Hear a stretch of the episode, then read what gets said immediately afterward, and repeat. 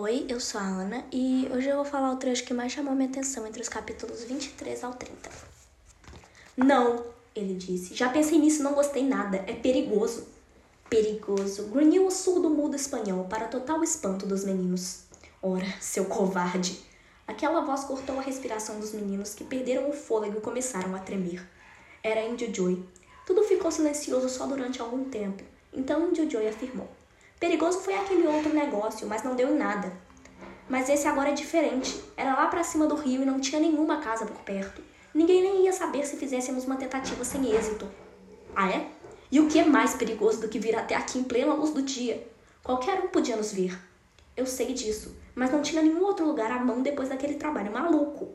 Quero largar esse barraco. Já ia dar o fora ontem, só que não valia a pena tentar sair daqui com aqueles meninos infernais brincando por perto. Os meninos infernais tremeram de novo sob o impacto daquela observação e viram que tinham dado sorte quando se lembraram de que era uma sexta-feira e decidiram esperar mais um dia. Ficaram desejando ter esperado mais um ano.